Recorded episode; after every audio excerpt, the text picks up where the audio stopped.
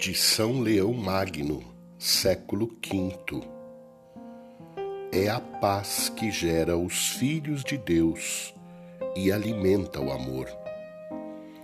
Ela é a mãe da unidade, o repouso dos bem-aventurados e a morada da eternidade.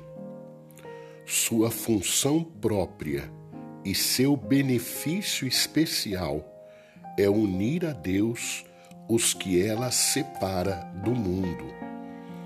Pois a graça do Pai não adotou como herdeiros pessoas que vivem separadas pela discórdia ou oposição, mas unidas nos mesmos sentimentos e no mesmo amor.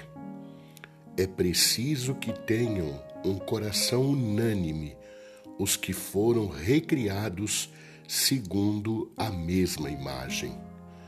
O Natal do Senhor é o Natal da paz. Como diz o apóstolo, Cristo é a nossa paz.